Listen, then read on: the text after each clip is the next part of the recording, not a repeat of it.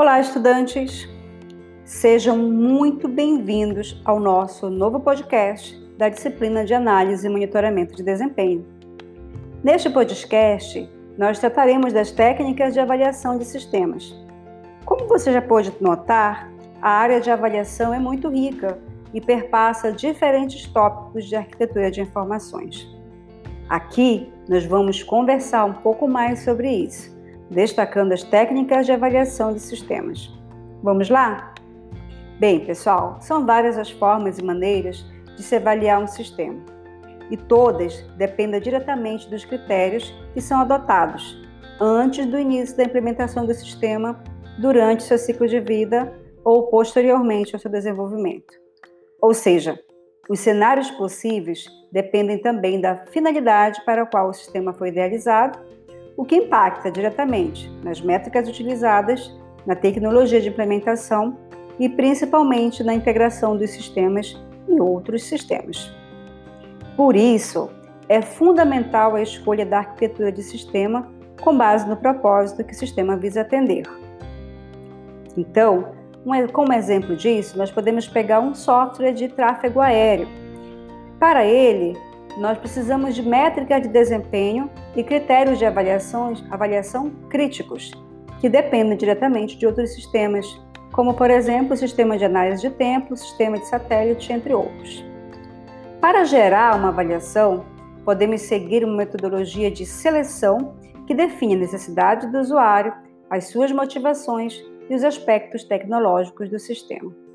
Essa etapa é a mais importante, pessoal pois, se não forem definidas as necessidades do usuário e a forma de uso adequada do sistema, as tarefas restantes resultarão em erros. Dessa forma, devem ser incluídos na lista de análise servidores de arquivo, unidade de disco, software de processamento, software de armazenamento, sistemas existentes externos e internos e que são utilizados pelo usuário. Para isso, é fundamental que o usuário compreenda o sistema. Assim, poderá gerar requisitos de processamento, de transferência, de interoperabilidade e de gerenciamento de funcionalidade.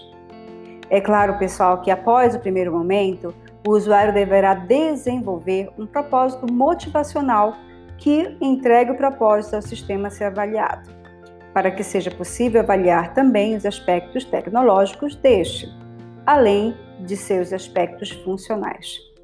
Com isso e a partir disso, podemos especificar conceitualmente, por meio dos dados coletados, mensurações qualitativas e quantitativas sobre o sistema. Gente, a mensuração qualitativa, ela diz respeito ao sistema atender à finalidade para o qual for criado. E a sua eficiência e mensuração quantitativa dizem respeito a métricas como acesso, espaço, escala, que podem ser medidas quantitativamente no sistema.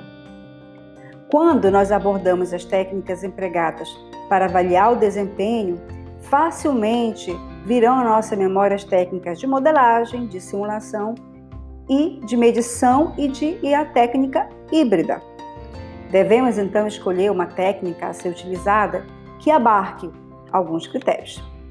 O avaliador pode escolher conforme sua preferência e o propósito da avaliação, pois não há uma regra quanto a qual regra utilizar. Por exemplo, caso nós venhamos a implementar um novo sistema e nós queiramos avaliá-lo, poderemos utilizar tanto a técnica de simulação quanto a técnica de modelagem. Tudo vai de acordo realmente com o sistema e aquilo que se deseja para ele. Um exemplo prático disso, pessoal, e muito comum são os sites de compra. Nesse caso, teremos diversas funcionalidades e diferentes variáveis, como o tempo de processamento de transações. Precisamos verificar também os outros sistemas que interagem com o site de compras. Por exemplo, é, você precisa observar o, o servidor né, que hospeda o site, o sistema de pagamento, entre outros. E perceba, pessoal, que para atender a demanda das funcionalidades do site de compras, é necessário também mensurar qualitativa e quantitativamente os limites de transação, os tipos de transação, entre outros. Portanto, senhores, o avaliador terá que dispor de diversas visões sobre o sistema, a fim de poder verificar quais as fronteiras de atuação do sistema e dos sistemas que permeiam a sua utilização. É, pessoal, pois é fundamental destacar que o sistema a ser medido ou qualquer protótipo deverá necessariamente já existir. Um protótipo é, um, é importante para a verificação de uma melhor configuração. Todavia, em, é fundamental que o sistema exista, tendo em vista que as avaliações de protótipo dificilmente consistirão em cenários reais de emprego do sistema. Podemos ainda, pessoal, utilizar modelos de medição que podem ser empregados para simulação, gerando um modelo conhecido como híbrido, e ainda para comparação de sistemas já existentes em relação às futuras versões ou para comparação com possíveis concorrentes desse sistema também. Dessa forma, para a realização de uma avaliação de desempenho de um sistema, é importante mesclar mais de uma técnica, além é, assim, a verificação e a validação, temos aí o V né, da análise e monitoramento do sistema. Então, essa verificação e a validação dos resultados irão resultar numa maior confiança. Pessoal, nós podemos, por exemplo, realizar avaliações combinando os modelos de modelagem com simulação, modelagem com mediação, simulação com mediação e medição com modelagem e com simulação. A técnica de modelagem, que é a principal empregada, utiliza-se de modelos diversos, o que torna possível a obtenção de detalhes de baixo nível em relação a um sistema, além de permitir que sejam identificados e eliminados detalhes que não são importantes dentro do sistema. Devido a esse motivo, essa técnica se torna mais simples com relação às outras. Na modelagem, temos algumas opções de implementação que podem ser utilizadas. São elas: rede de filas, que abordam aspectos relacionados a elementos básicos da sua representação, distribuição de cada elemento, composição e estrutura de serviço. Temos também as redes de Petri, que abordam elementos básicos e definições formais, e também os state charts, que apresentam elementos como estado e eventos, características de paralelismo e hierarquia. Já as técnicas de simulação são largamente empregadas em sistemas computacionais. É muito comum, por exemplo, a simulação de tráfego de dados em uma rede de computadores, por meio de medidores quantitativos que mensuram a troca de pacotes em uma rede de computadores. Essa técnica, pessoal, de simulação, ela pode ser utilizada para prever o desempenho de sistema que está em construção e como ele vai se comportar em diferentes cenários.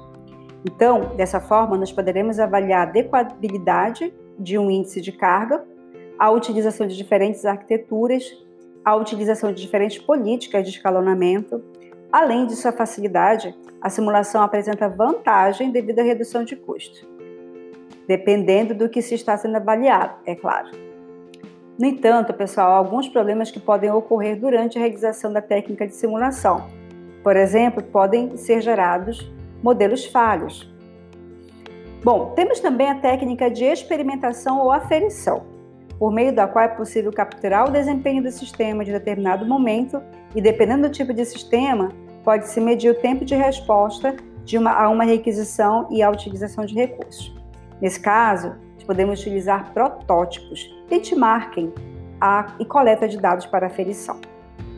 E finalizando, gente, temos a técnica de coleta de dados. Essa técnica é empregada para mensurar quantitativamente o sistema e possui dois tipos de abordagem, pessoal, que são os monitores de software e monitores de hardware. Os monitores de software eles realizam uma inferência nos sistemas e retornam as informações no nível de aplicação e no nível do sistema operacional. Já os monitores de hardware, eles são eficientes e menos invasivos. Um exemplo é a inserção de monitor de hardware em um sistema cujo objetivo é a contabilização de todo o tempo de determinadas ações. A técnica híbrida é a que alia mais de uma técnica na geração de resultados, já que nem sempre é possível realizar a medição de sistemas incompletos, né, pessoal?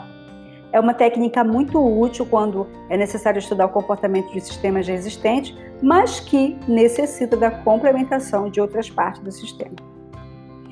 Gente, terminando nosso, terminamos nosso podcast por aqui, né? Eu incentivo você que se aprofunde aí nos estudos relacionados à avaliação de sistemas.